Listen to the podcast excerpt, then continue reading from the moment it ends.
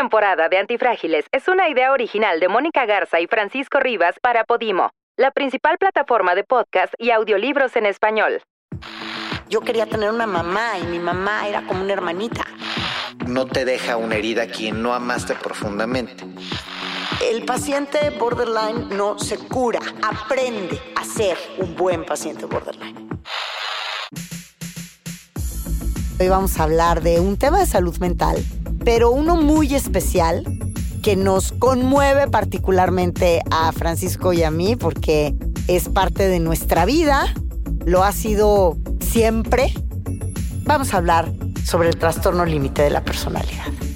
Como dice Mónica, hemos vivido con él. Y probablemente tú también, ya que el 2% de la población del planeta lo ha vivido de cerca. A lo mejor se trata de ti, a lo mejor se trata de tu hijo, tu hija, de tu mamá, de tu papá, de tu pareja. Y en ocasiones pues nos ha costado trabajo o nos cuesta trabajo comprenderlos o saber qué hacer para convivir con esto. ¿Es tu caso? En nuestro sí. Platiquemos. Antifrágiles.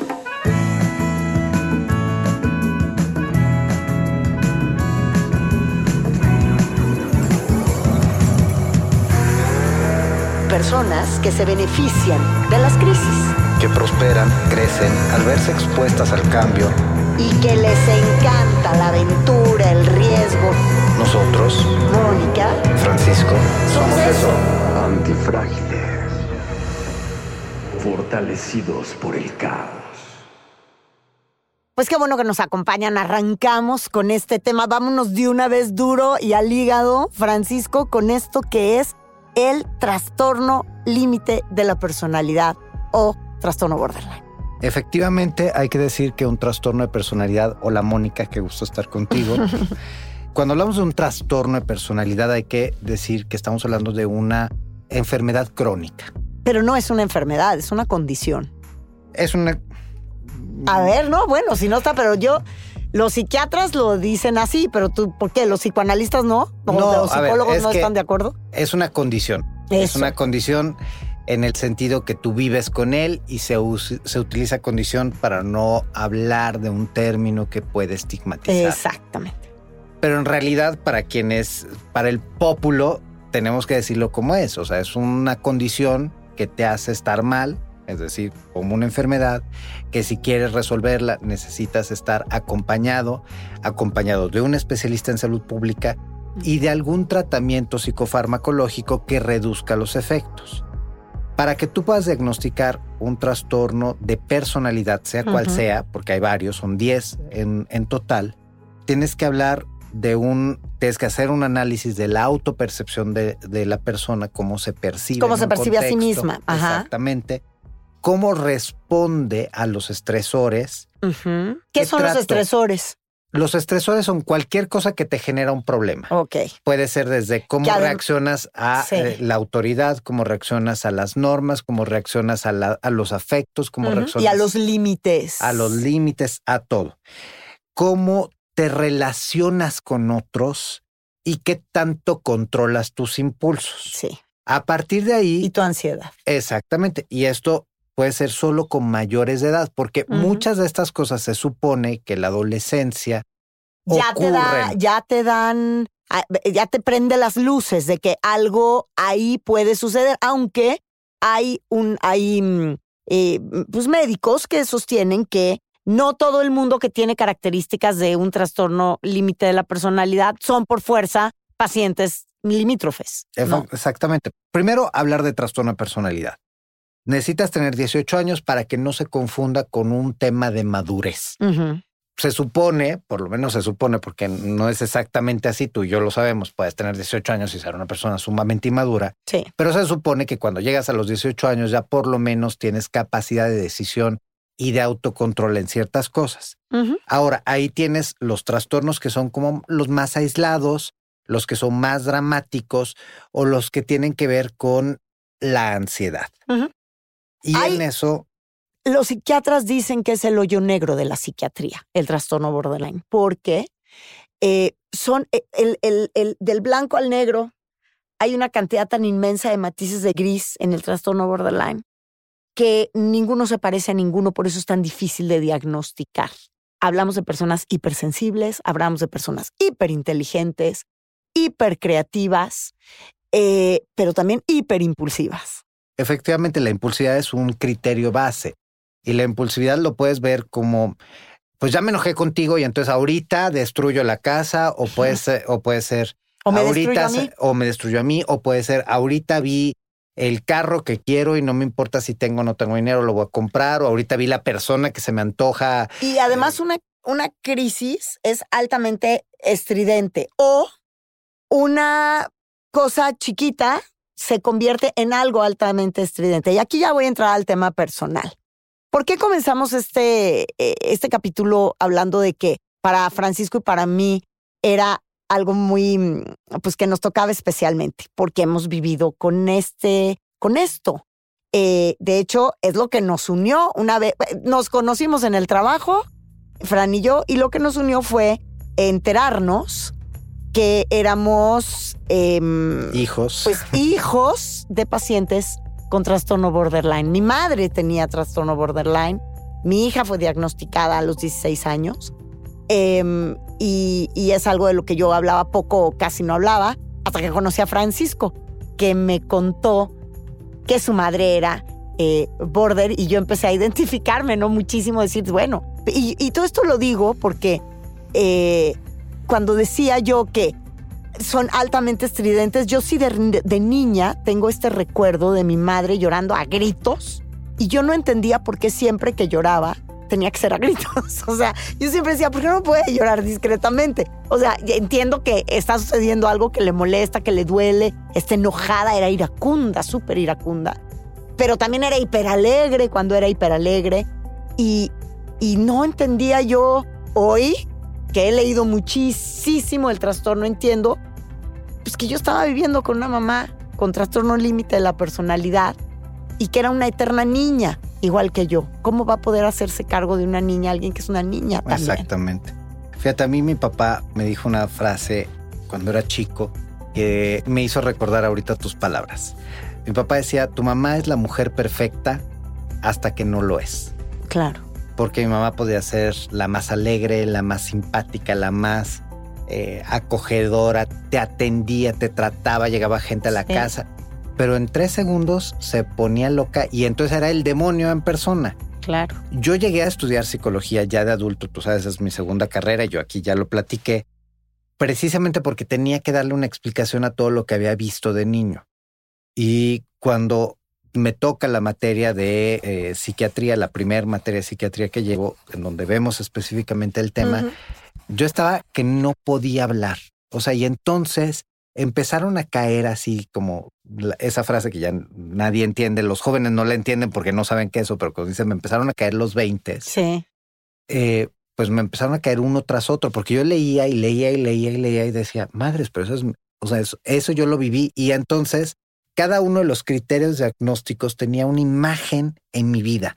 Era reconducible a un momento específico en donde mi mamá nos subió al carro y chocó contra una pared porque tenía que destruir. O la vez que mi mamá, pues ahorita nos vamos todos de vacaciones y no importa lo que cueste y vamos a gastar todo. O ahorita este, voy a hacer una fiesta y no importa si mañana vas a la escuela, ahorita va a ser la fiesta. Ahora, muchos de- eh, escuchándote podrían decir, no, es que eso es el, eh, eso es la bipolaridad, porque es lo primero con lo que se confunde el trastorno de la personalidad limítrofe. Pero el trastorno bipolar es un trastorno, también como el trastorno de personalidad es un trastorno crónico, eso significa que no tiene una eh, solución, pero es, tiene manifestaciones diferentes. El trastorno bipolar, que puede ser uno o dos, Sí, exacto. es, se acompaña de manías e hipomanías y de depresión profunda. Sí. Puedo yo tener un- una pérdida de contacto con la realidad y luego... son ciclos, son cíclicos. Ajá, Estás en ciclo maníaco o estás en ciclo eh, depresivo. depresivo. pero se manifiesta solo así. El trastorno de personalidad está anclado a la forma en la que tú eres. Tiene que ver con un sentimiento crónico, en particular el límite, un sentimiento crónico de vacío. A mí hay una y película. una huella y una huella de abandono importante. Sí. Aquí yo voy a regresar a, a- a- a mi historia y a la de mi madre. Mi mamá fue una niña, bueno, antes se decía a la que enviaron a un internado desde los ocho años. Hoy se leería como a la que abandonaron en un internado desde los ocho años. Mi mamá a los ocho años, eh, sus padres la mandaron a un internado en Estados Unidos, del que no salió hasta los 17. Para casarse. con mi papá. Efectivamente, y luego estas personas tienden a tener esfuerzos frenéticos para no ser abandonadas, porque precisamente Sí, claro. el dolor que sienten las despersonaliza. Yo quiero invitar a quienes nos, nos escuchan, vean dos películas que son muy buenas, que nos ayudan a entender qué vive el- el- la, la persona con un trastorno de personalidad límite o border, que son una El ladrón de orquídeas Mm, y el sí, otra, este, Blue Sky, cielo, cielo azul. sí. con y, Jessica la, y otra, la de González Iñárritu, Birdman. ¿no? Ah, Birdman también Birdman. es muy buena porque Claro. también te remite precisamente esa, esa desconocerte a ti. Hay una escena en la del ladrón de orquídeas que me parece fenomenal, en donde Mary Streep está toda alegre, está en una cena, entra al baño, se ve al espejo y tú ves esa, ese desconocimiento de sí misma en su cara. Porque las personas precisamente con este trastorno no se identifican a sí mismos, por eso buscan el dolor. Muchas de ellas tienen manifestaciones como son de la autolesión. Para poder sentir, para poder entrar en contacto con su cuerpo, para poder adueñarse. Y de por su eso son tan vulnerables a las adicciones también. Por eso son Eh, vulnerables al a las alcohol, adicciones. sobre todo, eh, porque también es una forma de intentar sentirte mejor. Una de las cosas que, y seguramente muchos de, lo- de los que nos escuchan, eh, ya sea que lo viven, porque como bien decía Francisco, esto abraza al 2% de la población en el mundo. Y hay eh, teorías de la psiquiatría que aseguran que todos tenemos alguna dosis de, de trastorno borderline en nuestra personalidad. Eh, decirles que son o somos más de los que se imaginan, que no están solos y que sí hay salida. Es decir, eh, porque de repente es como Hay te compañía. etiquetan y hay que, y es muy importante no trabajar sobre ninguna etiqueta. Y estar conscientes de cómo manejarse y cómo administrarse emocionalmente si eres un paciente con trastorno borderline o si eres Alguien, alguien que, que, vive cerca. acompaña al, al paciente. Em, hay una psiquiatra experta en psiquiatría, en psiquiatría infantil que es eh, la psiquiatra, la doctora Tisbe Sauer, que describe de esta forma tan interesante el trastorno límite de la personalidad. Escuchémosla. El tener el trastorno de personalidad limítrofe o borderline o acompañar a una persona que lo tiene, podríamos asimilarlo a estar en la nopalera. Es decir, para donde te muevas, te vas a espinar. Y esto es por los síntomas característicos del padecimiento que es la inestabilidad emocional, la impulsividad, la intolerancia a la frustración, la intolerancia a la ansiedad, que hace que la persona sea impredecible. Y como estamos hablando de personas que suelen ser impredecibles, aquí viene a colación mi onceavo mandamiento. No te engancharás. No. Pero ellos sí se enganchan. Sí, se claro. enganchan Sí. siempre. Pero si el que está junto también se engancha, entonces se crea algo de lo que ya hemos hablado, que es una relación codependiente. Y mira, qué bueno que, que hacemos como este círculo donde retomamos los temas que, que hemos estado hablando y donde no damos suficiente espacio a la persona que acompaña, porque es muy fácil centrar el problema en o centrar la solución en, quien tiene, en quien tiene la vivencia. Lamentablemente este tiene un efecto sobre todos. ¿En ti qué efecto tuvo tener una mamá border? Em, pues mira, el tema es que yo creo que como yo tengo una personalidad muy fuerte y la tengo desde niña, mi personalidad tiene muchas cosas y muchos defectos, pero no soy una persona codependiente, contrario a mis hermanos mayores. Yo creo que tuvo más efecto en mis hermanos mayores que además pasaron más tiempo con mi madre que yo. Eh, a mí todo el tiempo me mandaban fuera, me mandaban a estudiar fuera, me mandaban a, ¿no? Y, y además dejé de vivir muy pronto con mi mamá. Yo me fui a vivir con mi papá cuando yo tenía 15 años o 16 y ya después no volví más. Pero tuve yo con mi mamá una relación muy complicada porque de entrada yo quería tener una mamá y mi mamá era como una hermanita. A veces se comportaba más como una niña que como mi mamá. y, era explosiva. Entonces yo tenía que andar como, como dice la doctora Sauer, este, pues a tientas porque me iba a espinar de alguna manera, ¿no? Fíjate, en esta parte de la codependencia, mi mamá fue muy hábil en generar codependencia conmigo y con su marido. A mi mamá también quería generarla conmigo, pero conmigo no lo logró, pero con mi hermana yo creo que sí. Y ahí, pues yo aprendí a leer los signos de una tempesta previos a que sucediera la tempesta. Desde muy chico, si ya se empezaba a hablar de un tema que yo sabía que iba a acabar en desmadre, entonces me volví experto a escuchar, interpretar y anticiparme. Entonces, cambiar los temas para que no se desarrollara. Yo sí viví con en esa nopalera, en esa sensación de te vas a espinar de todos modos, mejor que te espines un poquito más tarde, que te espines antes y que te espines en el brazo, en donde pues más o menos te puedes quitar las espinas, a que te espines en la cara o que te espines en la espalda, donde ni siquiera te las vas a poder quitar. Claro. Y por eso trataba como de prevenir las situaciones que pudieran llegar a suceder, pero al final sucedían, porque la explosión llegaba y llegaba con una violencia extrema que luego se transformaba en violencia familiar. Empezaba mi mamá rompiendo platos, tirando vasos al suelo, hasta llegar a la confrontación física con su marido. Y pues era una locura, era una Sí, mi locura. casa, haz de cuenta que me estás describiendo mi casa. Y, y por otro lado, pues también vives ahí, en la alerta sísmica. Es como si tienes una alerta sísmica que se activa en cualquier momento. Tú sabes que va a temblar. Eh, pero a, a ti te tiembla más fácilmente, ¿no? Yo recuerdo una vez, creo que ahí fue cuando yo empecé a cerrar con, con mi mamá, en donde siempre que ella se peleaba, y sobre todo esto ocurría en la noche, ya con unos alcoholes encima, ya cuando ya se relajaban, entonces había tiempo para pelear a gusto, y ella llegaba y se, se resguardaba en mi recámara y se metía a la cama conmigo. Y yo me acuerdo que te, de haber tenido como ocho años y fue la primera vez que cerré la llave en mi cuarto para que no entrara. Y me hice el dormido toda la noche. Y dije, ay, se puso el seguro por error.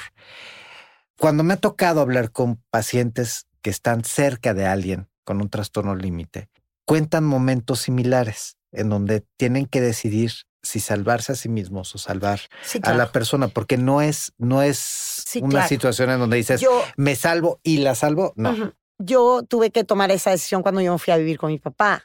O sea, yo no me quería ir a vivir con mi papá nada más porque sí, pero mi mamá, eh, o sea, mi mamá no era una mujer, por lo menos conmigo no, ni con mis hermanos tampoco. Era una mujer al contrario, súper cariñosa, súper bella, físicamente muy bella. Y no era violenta físicamente, pero sí había ahí un sesgo importante de violencia pasiva. Entonces, eh, y decía cosas muy hirientes, muy hirientes. Y le encantaba generar como alguna suerte de competencia. Ella era muy competitiva y como una mujer muy guapa. Y yo veía además esta zona de competencia con mi hermana, que eh, mi mamá tuvo a mi hermana cuando mi mamá tenía 20 años. Entonces, cuando mi hermana tenía 20 años, pues tenía una mamá de 40 con un cuerpo espectacular y una cintura que ninguna de las dos habíamos tenido nunca en nuestra historia y era competitiva. Seducción histérica. Y entonces yo no, eh, o sea, hubo un punto en el que, en el que me, a mí me hizo crisis y aunque yo no quería propiamente irme a vivir con mi papá porque, por mil razones, lo tuve que hacer. Y es esta, es esta manera de, Salvarte. de sálvese quien pueda, porque si no vamos a acabar muy mal las dos, ¿no? Y entonces quien nos escucha, pues sí hay que recordarle esto. Están estas, esta serie de trastornos que son condiciones que son para toda la vida, que pueden ser Esa atendidos. es la parte más dolorosa, yo creo que del diagnóstico. Al principio, cuando te dicen, no, porque cuando tú lo primero que dices, bueno, ¿y cómo, y qué, y ¿Cómo qué se, hace? quita? ¿Cómo se quita? No, pues esto no se quita. Y Eh, O sea, vas a tener que vivir con esto, pero es tan fácil como vivir con tus ojos azules o con tus ojos cafés. Simplemente tienes que entender lo que puedes y no puedes hacer en la vida si es que quieres tener una buena vida. Como a mí un día me dijo un médico, eh, el paciente borderline no se cura, aprende a ser un buen paciente borderline.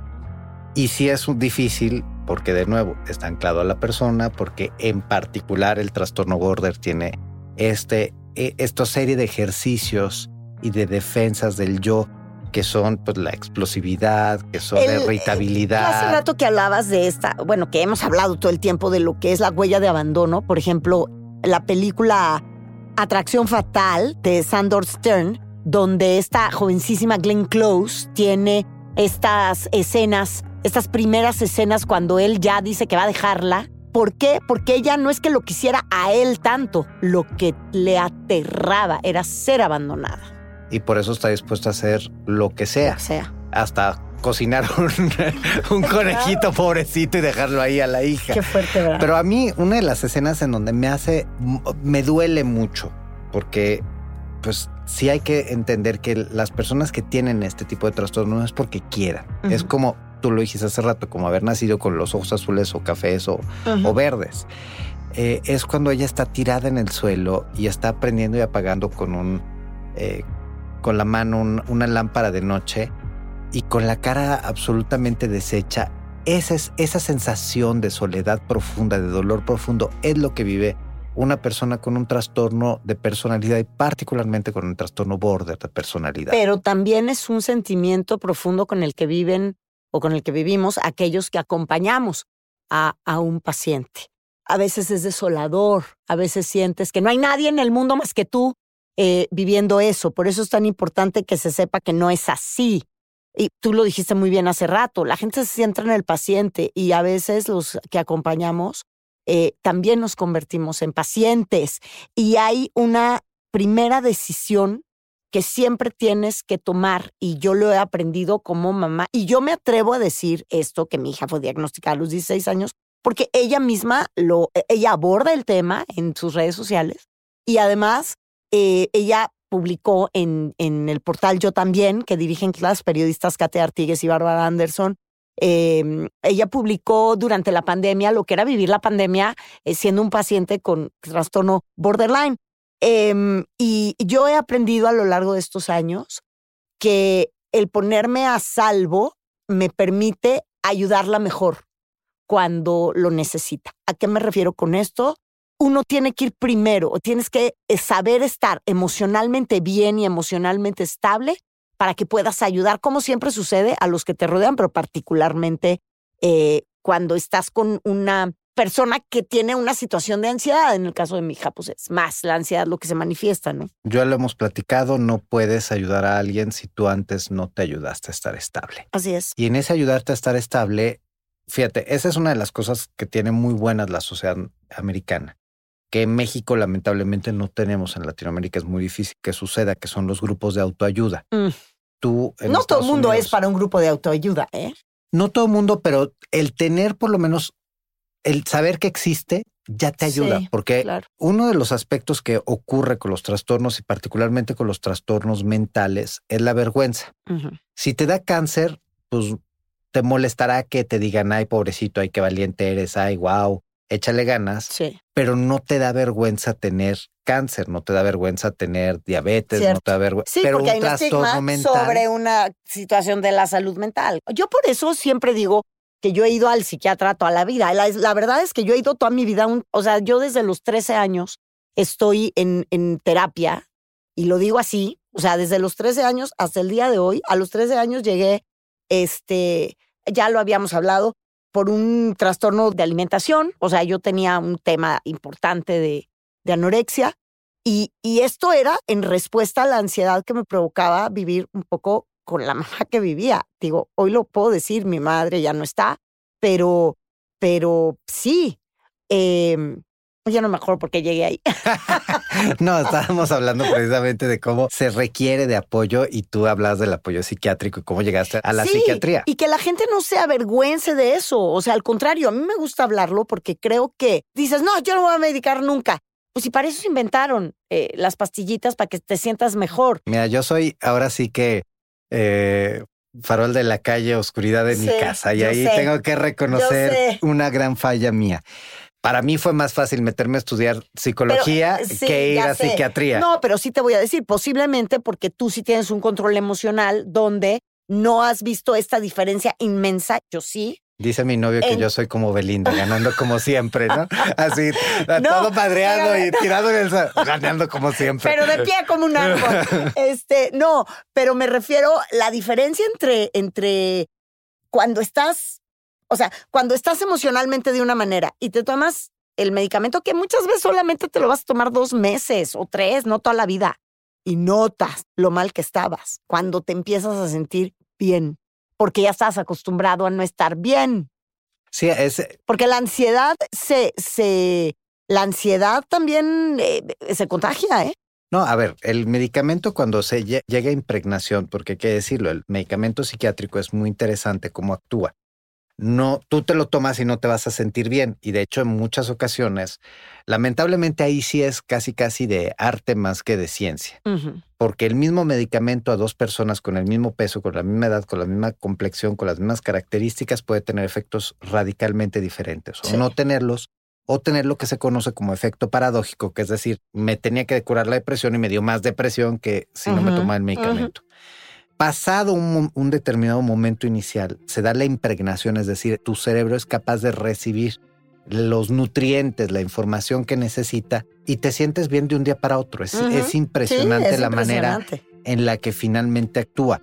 Yo sí, como terapeuta, cuando identifico que una persona tiene pues una depresión, una ansiedad o algo de otra naturaleza, sí invito a que vayan a interconsulta con un psiquiatra que los evalúe, que eventualmente le dé el medicamento que requerirá, porque para que te lo dé te tienes que hacer análisis de nuevo para que no Sí, claro. porque son medicamentos un poco más agresivos que otros y por lo tanto pues tienes que estar bien de hígado, de riñones, no puedes tomar, no puedes comer, hay unos que tienen interacción incluso con las grasas que comes, entonces sí es importante no automedicarse, no, no te lo venden o en teoría no te lo venden, este, si vas a una farmacia, Sí, aunque claro. sí hay lugares en el país en donde tengo conocimiento de que mucha gente va y compra medicamento psiquiátrico así con Como extrema dulces. facilidad. Sí, pues sí. Pero si vas y tocas esa puerta, vas a obtener un beneficio importante. Y entonces aquí recordarles a todos, si tú estás viviendo este proceso y te das cuenta que tienes algo, ahora uno de los problemas que también tienen las personas con trastornos de personalidad en general es que los trastornos de personalidad, a diferencia del- de otros trastornos, son trastornos que se llaman egosintónicos. Ujú. Es decir, yo creo que estoy bien, es el mundo que está Ah, mal. sí, claro. No, yo no Claro. tengo trastorno Sí, de son- personalidad. sí, claro. Es la gente sea, que está bien idiota y entonces sí, no entienden, o ahí son malos o son crueles. Sí, es una dosis importantísima de, de mm, eres autocentrado, eres eh, egoísta, eres sí. Porque hay un, o sea, por ejemplo, la depresión es un trastorno donde generalmente es egodistónico, es decir, yo sé que estoy mal y entonces pido ayuda. Ujú. El trastorno de personalidad no. Entonces, si, si acaso llegas a identificarlo tú, hay donde acercarte y hay cómo lo puedas llevar bien. Si tú tienes a alguien cercano, pide ayuda a un especialista, porque solo no vas a poder. Así es. Y también si es si acompañas a alguien, pide ayuda también, porque porque solo no puede ser. O sea, No, solos no. en la vida no podemos andar. Dos de cada 100 personas a nivel mundial tienen este trastorno. En México, pues aproximadamente 2 millones de personas vivimos de una u otra manera con el trastorno o son personas diagnosticadas o alrededor que deben de ser unos cuantos, el doble o el triple No, imagínate quienes todos los que no han acompañan, sido diagnosticados. los que no son diagnosticados, ¿no? Que también ese es, también ese es un tema. Bueno, mi madre nunca fue diagnosticada. La mía tampoco. Yo hasta que empecé a estudiar al respecto, empecé a entender y empecé a encontrar, fue súper revelador, porque además empecé a encontrar tantas como respuestas y también quiero decirle a las personas que, que acompañan y a las personas que son pacientes, que creo que lo primero que hay que desechar es la culpa. Ahora sí que haya sido como haya sido, haya sido como haya sido, un diría el ranchero. paciente en ranchero, un paciente con trastorno borderline iba a hacerlo. Porque, por ejemplo, yo, o sea, en mi caso, de repente yo decía, bueno, pues es que a lo mejor yo, que era una mamá más bien ausente, y sí que seguramente tengo mi dosis de, de responsabilidad, pero también hay una dosis genética importante. Sí, ahí Porque sí. yo fue lo primero, ¿sabes que yo fue lo primero que pregunté? Que si podía ser hereditario, y me dijeron sí. y, eso Y entonces es un entendí, gran y entonces me- eso me llevó a mi mamá, pero no fue un descanso para nada, porque al contrario, adquirí una dosis importantísima de responsabilidad y de decir, viene de mí. No, pero a ver, no viene de ti, porque no es algo que tú estás generando, viene de tu material genético. Hoy lo porque, entiendo, pero es material- inevitable sentir esa responsabilidad. Pero mira, y ahí sí está comprobado. Las personas, primero, cuando tienen algo y no le pueden dar nombre, siempre van a buscar un diagnóstico. Porque el diagnóstico, por terrible que sea, por lo menos te ayuda a decir, tengo esto. Ponerle nombre, ponerle límites, ponerle alcance. Cuando, y, a mí me ha pasado, ¿no? No solo con cuestiones eh, psiquiátricas o psicológicas, sino personas que tienen algún tipo de enfermedad que no ha sido adecuadamente diagnosticada. Es decir, podrías tener esto, pero no entra en todos los criterios, entonces tal vez podrías tener esto otro. Genera mucha ansiedad para, para quien está sufriendo esa condición. El otro aspecto que es importante señalar es cuando es un tema biológico, genético, hereditario, que tenga que ver con temperamento, las personas descansan un poquito porque dices, era inevitable, y lo dijiste hace rato, era inevitable. Sí, claro. Tu hija, tu mamá, mi mamá y muchas de las personas que conocemos lo iban a tener, lo iban a desarrollar porque estaba el aspecto de predisposición a ello y sí, probablemente hay factores que hicieron que se manifestase en un determinado momento en vez que en otro, pero era inevitable, o sea, iba a suceder. Y creo que también ahí es importante retomar algo que sí debemos decir. Yo, yo hablo con mucha facilidad de todos los traumas y todas las heridas que me dejó mi mamá, porque obviamente fue el primer gran amor de mi vida. Claro. No te deja una herida quien no amaste profundamente y quien no te amó profundamente.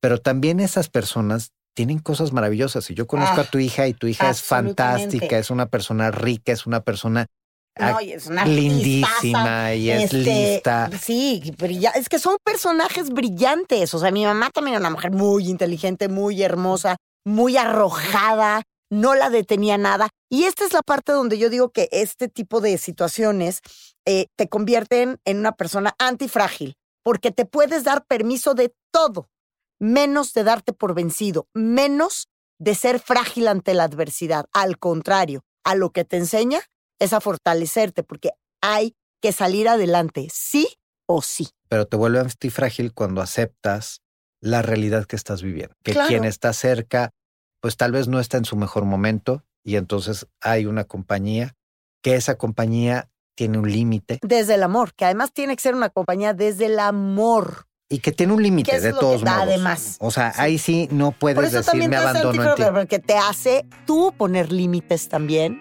porque no estás frente a una persona eh, incapacitada de nada. Estás con una persona, primero, súper inteligente, súper creativa también para arreglar la situación a su favor.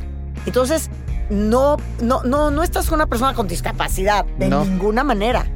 Nada más es una, eh, es una situación que emocionalmente es retadora, digamos, pero hay que hablar. Hay que hablar de eso y sobre todo nunca, nunca, nunca, nunca avergonzarse de ninguna situación que tenga que ver con eh, la mente. Todos estamos un poco locos. Ilimitados. Todos estamos también con un poquito de limitaciones.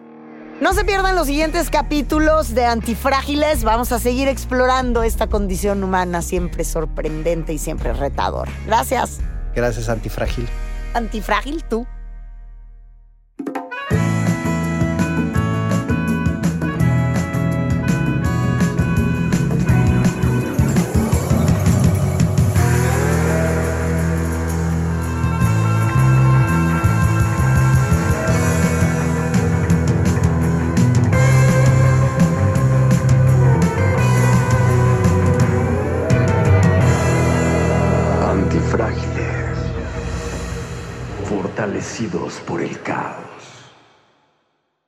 Esta temporada de Antifrágiles es una idea original de Mónica Garza y Francisco Rivas para Podimo, la principal plataforma de podcast y audiolibros en español.